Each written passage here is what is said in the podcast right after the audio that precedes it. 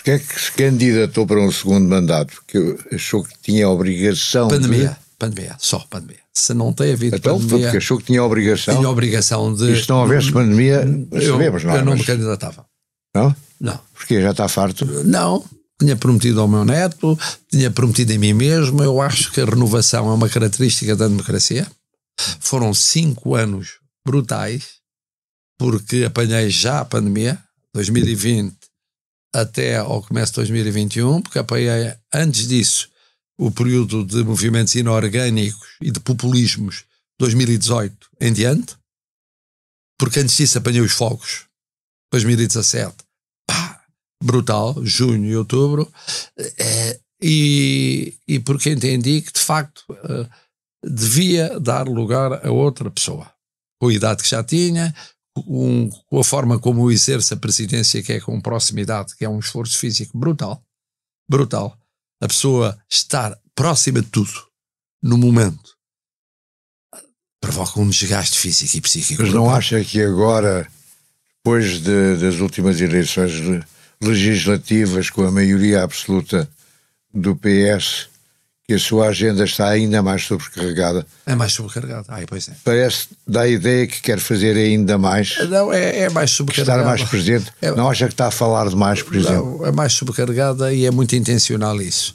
Porquê? Porque a pandemia está, ou melhor, partiu, mas não partiu. Sim. Ainda está. E veio a guerra. E, e estão a vir os efeitos económicos sociais da guerra. Quer dizer, nós que saímos de do déficit excessivo, nós que damos a, a volta ao trauma de- dos incêndios numa parte, nós que ultrapassámos os problemas de movimentos inorgânicos alguns e tal, e que enfrentámos a pandemia com uma unidade e com uma consistência muito apreciável. Estamos agora numa situação mais complicada, porque uma guerra é pior que tudo isso. E esta guerra é nossa. Ah, esta ideia de que há uma guerra lá fora e não tem nada a ver com nós, basta ver o preço da energia, dos bens alimentares, a inflação e tal. Já pensou em ir a Kiev? Sim, já pensei, e é uma coisa para acertar com o Primeiro-Ministro, mas que Mas ir a, Kiev, ir a Kiev é o seguinte: só tem vantagem se for para qualquer coisa Para útil. qualquer coisa. Uma coisa útil. Isso tem a ver com a visão que eu tenho hoje da Mas situação. desculpe que eu interrompi. Mas enfim, e portanto, eu que esperaria um segundo mandato muito mais calmo, muito mais sereno. A guerra introduziu um fator cumulativo à pandemia que tornou mais complicado ainda, apesar da maioria absoluta. Porque os fatores externos são altamente condicionantes e muitos deles são negativos. Não há como controlar a inflação que vem de fora. Eh, Porque os efeitos internos são imprevisíveis porque há um PRR para executar e a própria execução implica uma concentração difícil ter quando se tem uma frente internacional tão espinhosa e tão complicada. Porque eh, é verdade que os portugueses, neste momento, eu acho, percebem tudo isto e, embora tenham razões de preocupação, muitas, hum, não entraram em tensão, em stress. E depois eu tinha uma coisa que eu acho que se está a compor. Eh, o sistema político estava desequilibrado. Estava desequilibrado num duplo sentido. Por um lado, havia. Eu, eu, era muito importante que houvesse uma área de poder forte. E essa área de poder, a partir de certa altura, passou a ser fraca, minada por divergências, muitas delas insuperáveis, entre o partido do, do governo e os apoiantes. A falar Isso- do tempo da geringonça. Estou a falar no termos de geringonça, pois, mas, mas enfim, foi até há, há três meses ou quatro meses. Esses portugueses resolveram dessa maneira, mas depois havia um problema à direita. Fruto da divergência nas autárquicas 2000 e, eh, de 2017, mas começaram em 2016, no verão de 2016, PS e CDS separaram-se e competiram um contra o outro culmina na saída do líder do PST, na multiplicação de partidos a partir do PST, de repente são cinco no lugar de dois. Na saída posterior, a seguir às legislativas da líder do Chega é um CDS, partido a partir do PSD. é um partido a partir do PST também. Tem uma base, a meu ver, muito forte evangélica, tem uma fase de contestação uh, pura, mas tem uma, uma fase que vem do PSD. O PSD teve sempre uma área uh, que alguns chamavam social populista, mas é social contestatário, social. Bom, e essa ficou sem. Ficou. E a iniciativa liberal. É, Também saiu do PSD. Também saiu do PSD e do CDS. Saiu. Também não deixou de se reconhecer no PSD por achar que o PSD não estava tão liberal quando tinha estado na governação anterior. Entretanto, os outros dois membros da Geringonça, PC e Bloco, caíram muito. Pois, mais tarde sim. Mas, portanto, o que acontece é que, além disso, ainda saiu a aliança. Quer dizer, nas eleições apareceram pelo menos cinco, pelo menos cinco partidos no lugar de dois. E, portanto, isto significava o quê? Significava que o centro-direita, para subir ao poder, teria de se federar, de encontrar soluções com uma liderança muito forte, que só podia ser do partido mais forte, desde sempre, que é o Partido Social Democrata, e isso era uma tarefa difícil. Eu reconheço que, um, quando se analisa agora o período anterior um, e da liderança que acaba de sair do PST, temos de admitir que ela. Do Rui Rio, portanto. Pois, Rui Rio. Ela acabou por enfrentar uma situação que herdou em parte, herdou em parte que foi a implosão do PSD. Implodiu naquela altura. E depois teve de gerir isso permanentemente, com clivagens muito fortes. Na oposição, ser líder da oposição sob por experiência é difícil de ser. Mas, eh, mas o que é facto é que era preciso, e esse era um dos deveres do meu segundo mandato, garantir que, havendo maioria absoluta, a maioria absoluta faz tudo o que está ao seu alcance para tirar proveito de recursos raros que existem daqui até 2025, 26.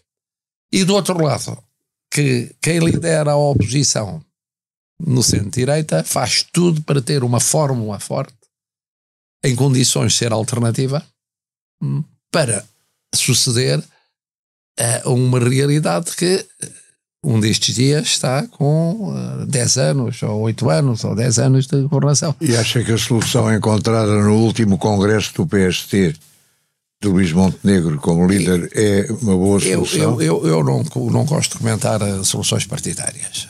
Acho que uh, não, cabe, não cabe ao partido, uh, não cabe ao presidente comentar partidos. Agora, o que eu achei naquilo ao receber a nova direção, não apenas o líder, mas a nova direção. Sim e testemunhei que foi feito um esforço como não se via há muito tempo no PSD. Não é total, não é 100%, mas um esforço muito grande de federar pessoas que andavam desavindas ou separadas há muito tempo. O PSD tinha uma característica que bem conhecemos, é que podiam andar à bufetada e até era o aspecto de haver sempre alternativas a si próprio, mas na hora da verdade unia-se. Isso deixou de existir a partir de certo momento. Parece ser um começo de caminho este, e é o único caminho para poder liderar uma reconstrução uh, laboriosa, difícil, complicada, mas que é boa para o sistema. Nós precisamos um sistema de ter, neste momento, é uma área de governação de esquerda eficaz, forte, que sirva ao país, nomeadamente na aplicação do PRR e dos outros fundos europeus, e precisamos à direita ou no centro-direita, eh, quem recupera uma capacidade eh, federadora e se apresenta em condições de poder ser governo uh, em Portugal. Mas voltando a, ao seu segundo mandato, no primeiro mandato, geringonça, a necessidade de equilíbrios, mais os fogos e outros uh, acontecimentos infelizes que, que, foram ocorrendo, deram ao papel uma, deu ao Presidente um papel interventivo. Sim, sim, sim. Mais Agora, a estabilização mandato, do sistema já não é bem assim. Tem uma, uma maioria absoluta e eu vejo a sua agenda cada vez mais cheia e veio assim, vejo assim cada vez a fazer mais declarações todos os dias. Sim, mas Isso é bom? Eu acho que é. Porque as declarações que eu faço são todas intencionais e visam picar balões. Porque agora o grande risco qual é? Imaginemos que a inflação continua a subir por tempo ainda não terminava. Imaginemos que isto toca no bolso e na vida dos portugueses. Isto reforça os movimentos inorgânicos, antissistémicos e populistas. Uh, num momento em que uh, é um problema que não é só de Portugal, é da generalidade das democracias europeias e até dos Estados Unidos, os sistemas democráticos estão muito fragilizados. Muito. As confederações patronais, confederações sindicais, muita coisa se passa à margem disso. Ora bom, aqui eu tenho uma responsabilidade acrescida que justifica até às vezes aquilo que alguns consideram uma sobreexposição, que é estar lá a picar o balão e a controlar preventivamente, ou como se diz agora, preemptivamente, a evolução dos acontecimentos, numa altura em que pode resvalar rapidamente. Porque a maioria absoluta é muito importante, mas está no Parlamento. Pode haver maiorias absolutas no Parlamento e fenómenos na rua que fogem à, à maioria absoluta. A maioria absoluta dá para votar leis, mas depois na aplicação das leis há toda uma realidade social, económica, psicológica e nós nas democracias eh, há muito tempo estamos muito emocionais, muito pouco racionais, muito emocionais. Portanto, a sua agenda também se justifica eh, por uma necessidade de estar na rua e de aparecer mas sem dúvida. e de compensar as mas, pessoas. Mas sem dúvida. E as pessoas eh, percebem isso e tratam-no bem. Muito bem. Nunca ninguém insultou, nem Muito com bem. coisas mais meigas. Por exemplo, nunca ninguém lhe chamou Lele da Cuca. Não. Não? Não, olha, por acaso não Ou ocorreu parecido. isso, mas, mas eu não ouvi mas, é desse tipo de, de- Não, tive do- dois, três casos no meio de milhares, milhares e milhares, mas eu falo sempre com as pessoas. As pessoas, uh, quando discordam, uh, dizem, ah, eu não sei quando, eu vou ter com ela, e digo, mas porquê é que pensa isso? Ah, porque devia ter feito isto, está a aguentar demasiado o governo, está a fazer isto, ou então devia ter feito aquilo e tal, devia ter metido. Pronto, eu explico, olha, veja bem isto, e porquê é que é, porque não é, isso tem que ser Mas aí pesado. está a funcionar um bocado como representante do governo. Não, porque também tenho feito isso para a oposição também. É, tenho feito em geral para o sistema. Quer dizer, quando há fatores, ou há política externa, Agora, política externa é uma das coisas de que gosta, vê-se perfeitamente. Sim, gosto, mas gosto deste sentido. eh, Eu acho que eh, é impossível viver sem ela. No sentido que ela está a condicionar cada vez mais a política interna. O espaço da política interna não é gostar, como gostam muitos políticos, que é uma escapatória para não tratarem os problemas internos. Se puderem tratar dos problemas dos povos dos outros, é mais cómodo do que dos próprios povos. Não, o que acontece é o seguinte: nós temos agora um- uma realidade que condiciona tudo, chamada guerra até mais do que a pandemia, a guerra. E na guerra, a situação que é a que existe é a seguinte: isto não é uma guerra europeia.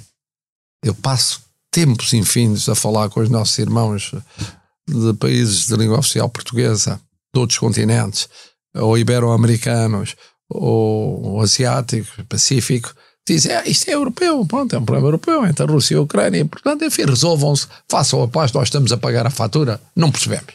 É-nos indiferente e não tomamos partido.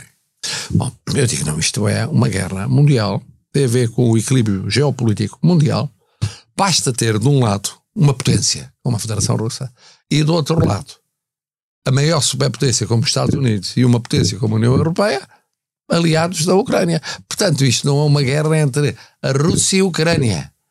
É um confronto em que estão envolvidos todos os poderes mais importantes do mundo, exceto a China, diretamente. Não está. Não? Não sabemos até que ponto está ou não está em termos de conselho, de, de, de- opinião, de facilitação económica ou financeira e tal. A Índia, também não sabemos até que ponto ajuda ou não comprando, vendendo, ajudando em termos comerciais. Mas basta estar estas potências, estar a NATO, estar a União Europeia, para se perceber que não é irrelevante a evolução da guerra e o fim da guerra. Porque no fim da guerra há quem ganha e há quem perca. E o ganhar ou perder significa um equilíbrio diferente no mundo. Dirão, e para as pessoas isso é importante? É. Porque, como se vê, cada vez que há uma guerra destas, tem consequências no bolso das pessoas, na vida das pessoas e tal. E, portanto, ora, estamos num momento muito sensível. Muito sensível nas próximas semanas, nos próximos meses. Eu apontaria apenas só três ou quatro dados para as pessoas refletirem, eu não posso também dizer mais do que isso. Primeiro lugar, primeiro dado, é muito importante a situação no terreno militarmente.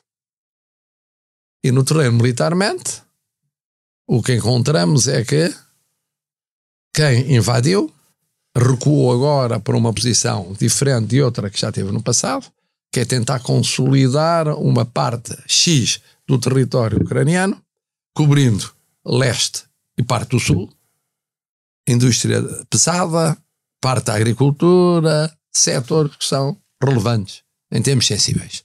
E preparando-se para uma próxima etapa ou não? Vamos admitir que não, que isto é suficiente para já para negociações. Pronto.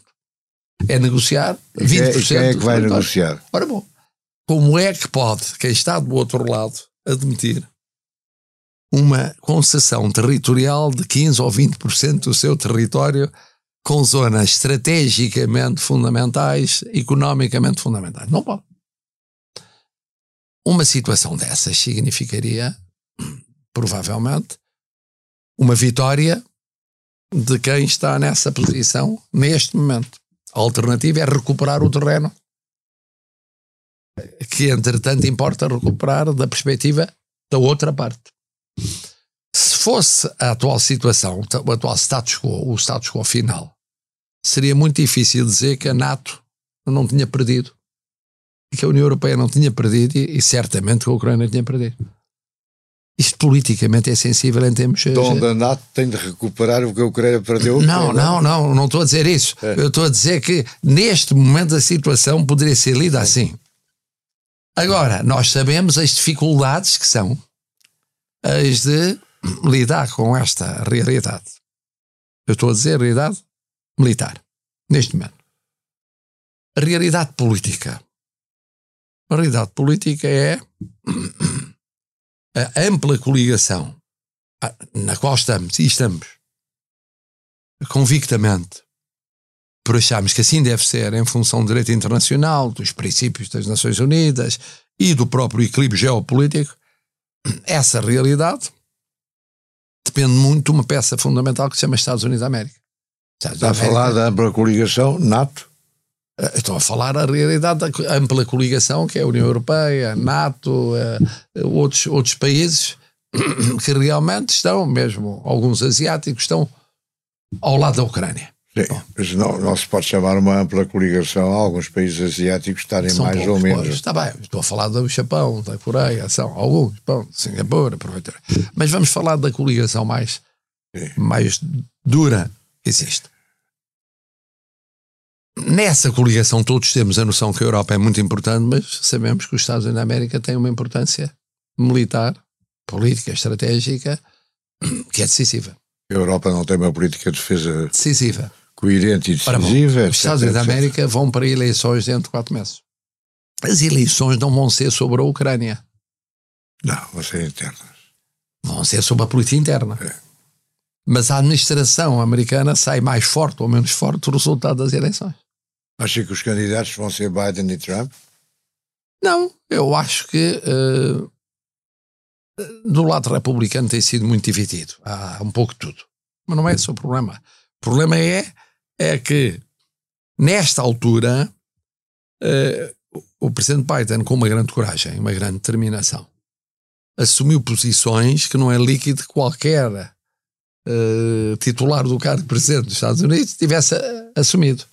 Uma coisa é ele sair forte, tão forte ou mais forte das eleições intercalares, ou sair menos forte das eleições intercalares. Está a falar das intercalares. Das intercalares.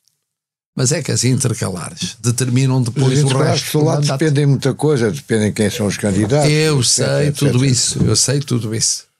Mas também sei que é muito importante que uh, nos dois anos seguintes supondo que isto é uma realidade que não se defina totalmente até novembro, a menos que a ideia seja definir, não é irrelevante o peso norte-americano. E a experiência mostrou que duas sucessivas administrações americanas tiveram políticas externas diferentes. Muito diferentes. Uma de tensão permanente com a União Europeia, outra de cooperação clara com a União Europeia uma vocalmente muito para o NATO, outra efetivamente para o NATO, expansão da NATO e reforço da NATO. Portanto, eh, isto para dizer que há aqui condicionantes eh, que se vão definir nos próximos meses. E eu espero que a definição seja virtuosa, mas que condicionam muito o que se vier a passar no mundo. Se a maioria passar a ser republicana, o que é que pode acontecer em termos de NATO, Ucrânia, etc? Não é tanto a maioria passar a ser republicana, uh, claro que se passasse a ser republicana, não apenas na Câmara dos Representantes como no Senado, significaria uma derrota democrática. é difícil de separar do peso do presidente. Mas também uh, consequências mas, práticas. Consequências, para, imagine que isso abria espaço para uma candidatura à presidência dos Estados Unidos, a prazo de um ano e meio depois, de alguém com uma posição mais próxima do anterior presidente, do presidente Trump. Que não o anterior presidente? Que não Porventura Trump, o anterior presidente. Que conheceu, não conheceu? Eu conheci. E do qual tem uma opinião, com certeza. Pois tenho, mas não vou Boa. estar a, a, abundar sobre ela. Só digo o seguinte: qualquer pessoa viu de fora que é uma opção e uma orientação muito diferente da orientação do presidente Biden. E, portanto, e gosta mais da do presidente Biden. Quer dizer, que é mais útil para nós e para a Europa, não, etc. Não, não, é, não é só isso. É, uh, é o problema de que é uma, uma orientação que se traduziu numa aproximação à União Europeia e não numa querela económica e política à União Europeia, num reforço da NATO, uh, numa, numa intervenção ativa, efetiva, uh, mais do que muitos esperariam dentro do equilíbrio de poder no mundo. Dizer, é, é outra realidade, é outra menos vocal, mas mais interventiva, eficaz, nesse sentido.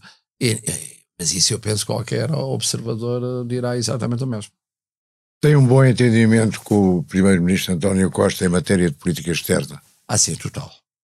Isso total. Nem, nem sei bem como é que é possível haver um Presidente da República que não se entenda bem com o Primeiro-Ministro em matéria, que é uma matéria que a Constituição reparte entre os dois. Política de defesa e política externa tem que se entender a 100%. Não pode ser 50%, 60%, 70%. E acha que António Costa vai ficar até ao fim do mandato dele e seu, portanto? No discurso de posse, foi muito claro quando disse que estava para cumprir o mandato eu que o conheço há, desde os 19 anos de idade, acho que o que ele disse é para para levar a sério, claro. Seja como for, só para concluir esta parte, tudo o que era um conceito de globalização mudou. A globalização já não é a mesma. Não é. Nem económica, nem cultural, nem política, não, nem não militar. Não é, e sobretudo também é preciso não esquecer outro problema. É que estamos a falar da guerra. Mas não podemos esquecer que há outras questões multilaterais que não podem ser congeladas por causa da guerra. O que, por exemplo? O clima não pode. Os oceanos não pode. As migrações não pode. Os refugiados não pode. Os terrorismos não pode. Exige multilateralismo. Ora, não podemos correr o risco de, de repente, haver uma tentação de unilateralismo, como houve na anterior administração norte-americana, unilateralismo e perde-se perde-se tempo e perde-se a hipótese de vencer em áreas que são muito sensíveis para a humanidade. Portanto, há aqui um equilíbrio uh, difícil fazer.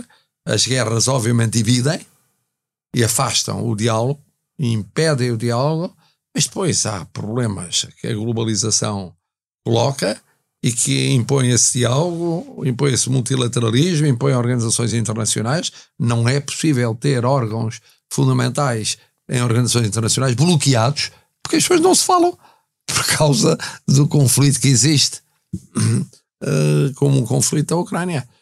Não, não falar nisso foi um sucesso da Conferência dos Oceanos, porque foi possível ter uma declaração unânime, unânime e com pontos estratégicos sensíveis e, portanto, tem muito mérito António Guterres e, e aqueles que negociaram, nomeadamente Granada e Dinamarca, que conseguiram, de facto, eh, pôr a votar o mesmo em pontos muito complicados países que uh, discordam uns dos outros frontalmente é, é, é muita coisa.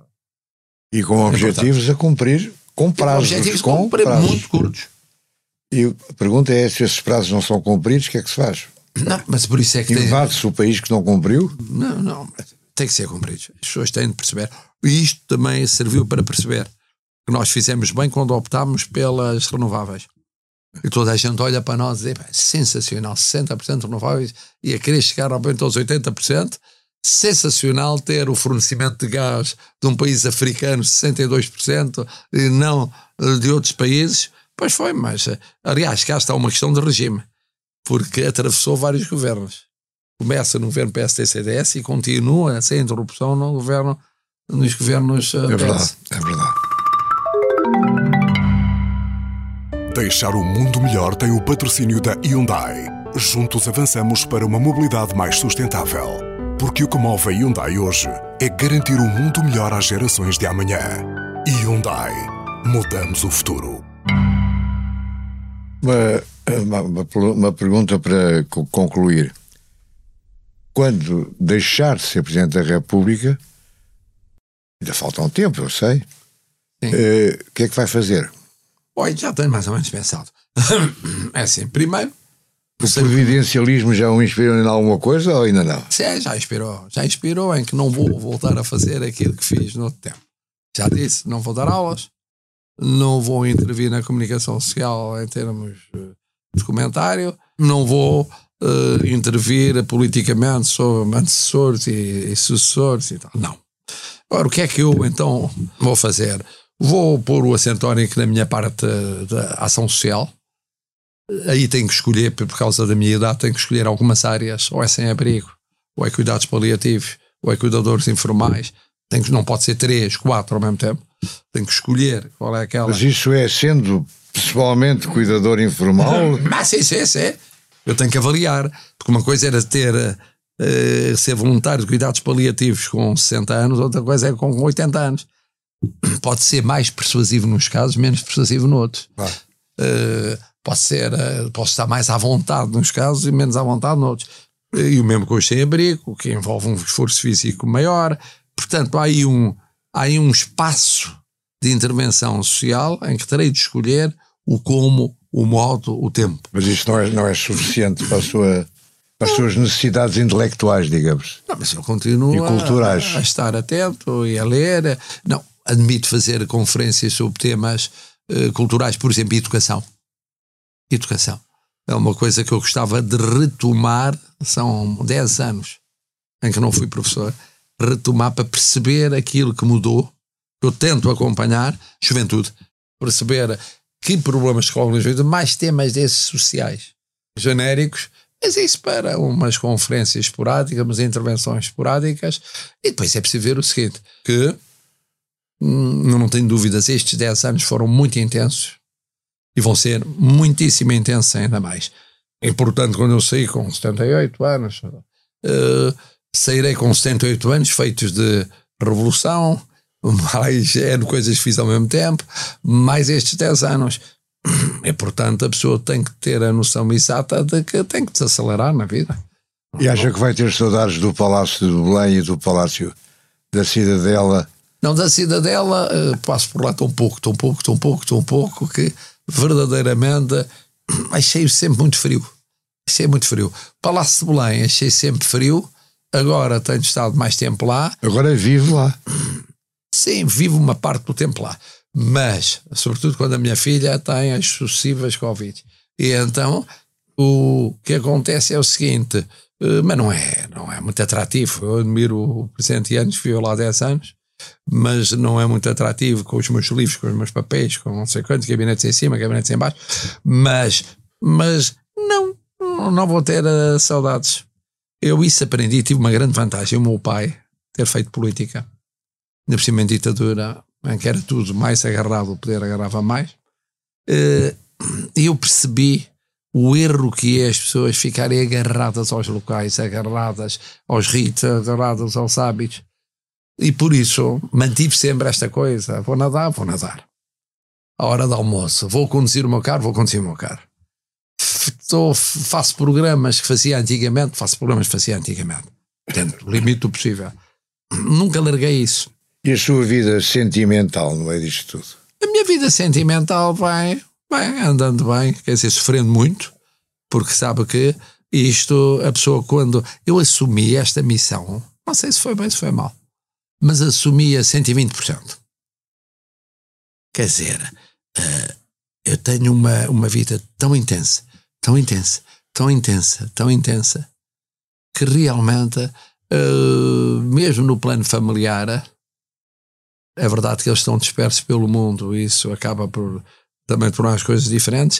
Uh, foi uma opção uh, obsessiva pelo E a outra parte da sua vida sentimental. Pois é, a parte está sentimental. De acordo, está de acordo com isso? Uh? Uh, sabe que o problema é o seguinte: no momento em que se faz essa opção, e se faz por duas vezes, quem faz essa opção sabe que está a fazer uma opção que é de efeitos muito penosos, muito pesados, de ausência, de falta de disponibilidade e muito, e muito uh, convidando à, à, solidão.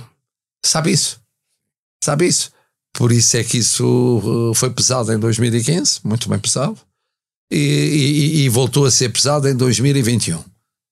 É, é ser uh, verdadeiramente a pessoa, se já tinha um traço solitário, acho que foi um dia o expresso que num título, não sei se Angela Silva de quem foi, que dizia só no meio de tanta gente, ou só no meio da multidão. E é um bocadinho, foi um bocadinho a minha vida sempre, e é, e é a minha vida em Belém cada vez mais. Até para me defender de um dos problemas graves hoje do exercício do poder, que é eh, quem não está assim dificilmente escapa a conotações uh, no plano económico, das simpatias, dos empenhos, das cunhas, disto, aquilo, aquilo. Ora, tem custos tem na vida afetiva, mais que sentimental. Na vida afetiva, tem. Tem custos. Eu, por exemplo, o último Natal, como não houve acordo na família quanto à noite de Natal, porque com os afins, eu não sei quantos e tal, acabei por. Acabámos de festejar no Natal, os meus irmãos e eu, num dia antes de Natal, para cada um passar o, Natal com Natal. os respectivos. Isto para mim é, é do outro mundo. Mas, mas chegou-se a isso, o que é que vamos fazer? Muito obrigado. Muito obrigado. Acho que foi uma conversa muito interessante, ultrapassou bastante o pois tempo. foi, eu acho que isto é uma tempo loucura. das anteriores, mas pronto. Eu sei porque é eu já estado em dois sítios diferentes. Um deles já foi à vida. Deixar o Mundo Melhor é um podcast de Francisco Pinto Balsemão com música original de Luís Tinoco. A sonoplastia de Joana Beleza e João Luís Amorim. O vídeo e a edição de José Seduvim Pinto, Carlos Paes e Ruben Tiago Pereira. Transcrição de Joana Henriques e apoio à edição de Manuela Goxa Soares. Imagem gráfica de Marco Grieco. Produção de Margarida Gil.